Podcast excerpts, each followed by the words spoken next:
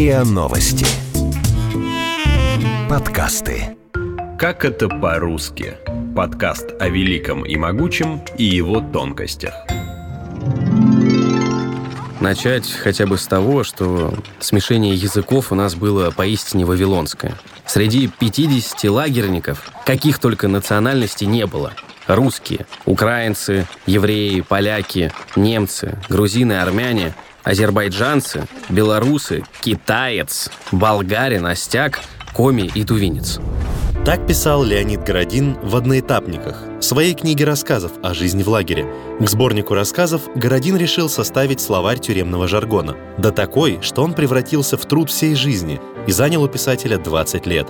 После смерти Городина его сын передал рукопись в Музей истории ГУЛАГа. И недавно музей издал словарь русских арготизмов, благодаря которому широкой публике с нового угла открылась неприятная, но невероятно масштабная, а потому очень важная страница нашей истории. За 27 лет существования ГУЛАГа через лагеря, колонии и тюрьмы прошли 20 миллионов человек из всех уголков СССР. И не только.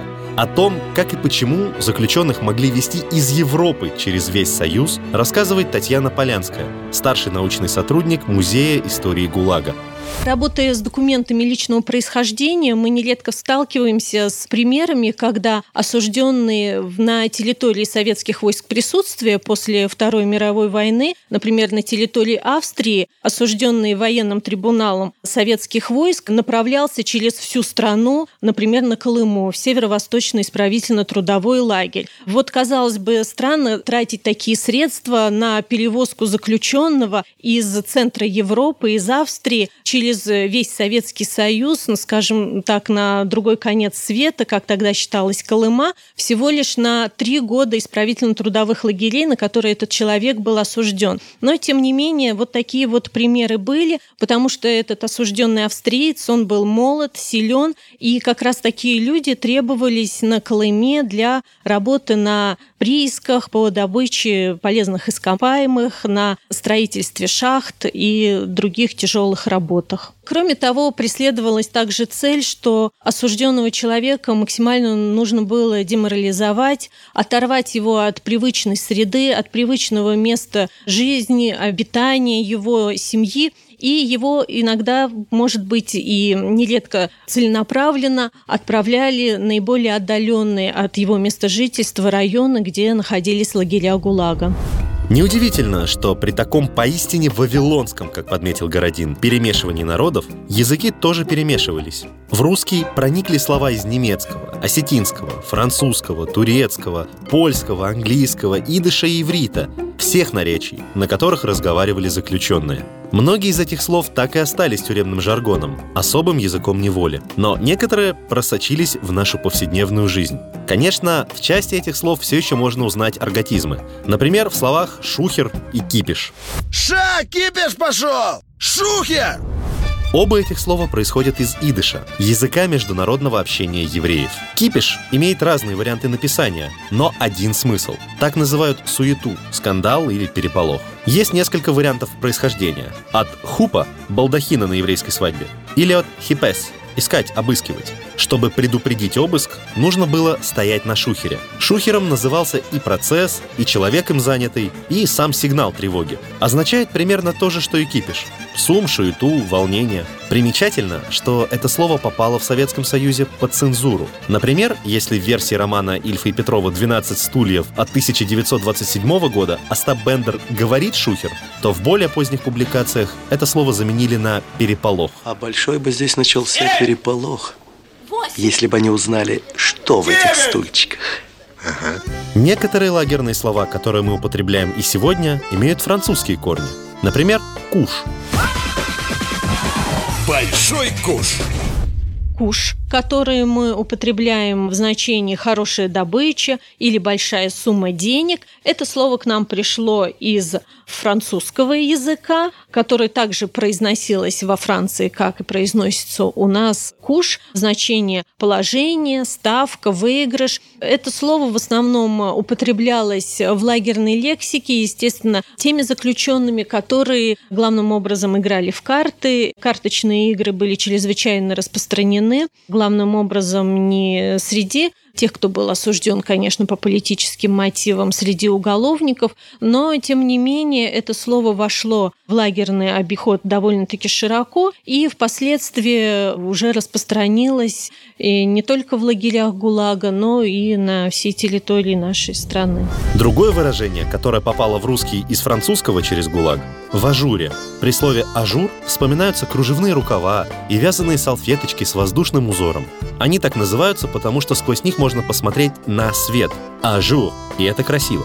Однако Городин в своем словаре указывает иное происхождение – из бухгалтерской среды. В этом контексте «ажур» означает «в день», то есть в этот день все счеты, все дебеты и кредиты сошлись. Нет накладок и ошибок. Красота же, и никакого кипиша.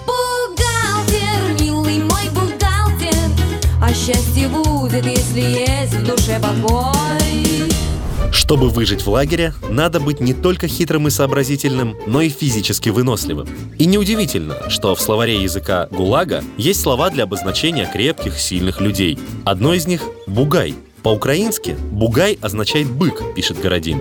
Другие источники подтверждают это значение и при этом добавляют, что в украинске это слово пришло из польского, а туда из тюркского. По-другому верзил в лагере называли «амбал» — товарищ или спутник в переводе с осетинского, потому что такой амбал часто был сопровождающим, телохранителем при блатных. Блатной — это вор в законе, человек, находящийся в тюрьме на особом счету. Городин в своем словаре указывает на происхождение от польского «блотный» — грязный или грязевый. Тут два варианта. Либо блатной заморал себя, обменяв свои услуги на поблажки от тюремщиков, либо наоборот, поднялся до авторитета из обычных шестерок. Новые деньги, новые связи, вот оно счастье. Князь из грязи. Другая распространенная теория о происхождении этого слова – от немецкого «блат» – лист бумаги, ксива, дающая какие-то привилегии. Другое лагерное слово немецкого происхождения, кстати, логически связанное с амбалами и бугаями – это «блямба», ну вот еще интересное слово «блямба», которое обозначало в лагере как удар, оплеуху. Мы его больше понимаем как синяк, кляксу. И это слово имеет э, прибалтийское немецкое происхождение, то есть оно пришло из языка прибалтийских немцев и обозначало пломбу. Пломбу, которую надо было вставлять после крепкого удара в челюсть. После такого удара оставался синяк. Его по аналогии тоже стали звать блямбой. А еще большая круглая синяя клякса – это, ну, например, смазанный штамп. Поэтому печати в ГУЛАГе тоже называли блямбами. Тем более, что движение, когда ставят печать, похоже на удар. Все сходится. Ага, а теперь разобрался. Вон та большая светящаяся блямба, да? Это луна. О, ясно. Не все заимствованные слова, кстати, образованы прямой калькой с оригинального звучания. Из того же немецкого криминального жаргона к нам пришли слова «капать» в значении «доносить» и «левый» в смысле поддельный, фальшивый. Отечественные коллеги по криминальному цеху позаимствовали этот термин, перевели его и использовали в разговорной речи. А уже из лагерной среды эти слова утекли в простонародье. Также есть слова, которые были переведены на русский язык. Например, из немецкого «арго» слово «капать» пришло к нам, иначе говоря, «доносить», «выдавать», и мы тоже нередко употребляем его именно в этом значении. А в оригинале это слово звучало как «капен». Интересно, слово также значение – это «левые», «левые», которые мы сейчас с вами употребляем, когда хотим показать что-то фальшивое, поддельное. Например, я купил левые билеты в театр, иначе говоря, вот поддельные. Это слово произошло из немецкого арготизма «линк». Дело в том, что в Германии, скажем так, в криминальной среде словом «линк» обозначали все поддельное и фальшивое.